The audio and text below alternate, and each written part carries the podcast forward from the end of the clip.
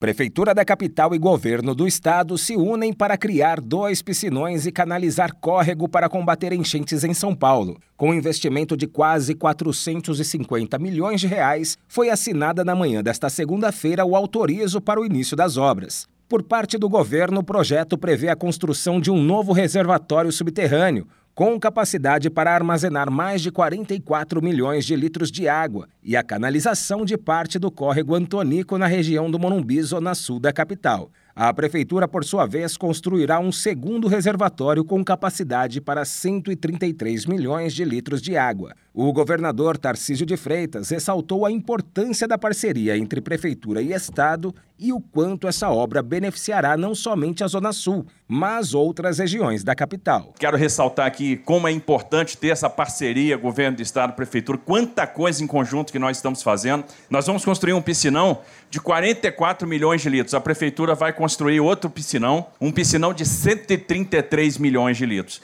Fundamental aqui para nós, para esse sistema de controle de cheias. Não é isoladamente tratar essa região, porque observe, a contribuição do Antonico para o Pirajussara, para o Pinheiros, para o Tietê. Então é um grande sistema que se interliga e quando a gente combate a cheia aqui, a gente está ajudando a combater a cheia nesses outros mananciais também, nesses outros rios. A previsão é que a obra fique pronta em 2026 e beneficie mais de um milhão de moradores da região e locais com grande fluxo de pessoas, como o Estádio do Morumbi e o Clube Social do São Paulo Futebol Clube, além do Hospital Albert Einstein e as instituições de ensino Santo Américo e Visconde de Porto Seguro. Agência Rádio Web de São Paulo, Décio Caramigo.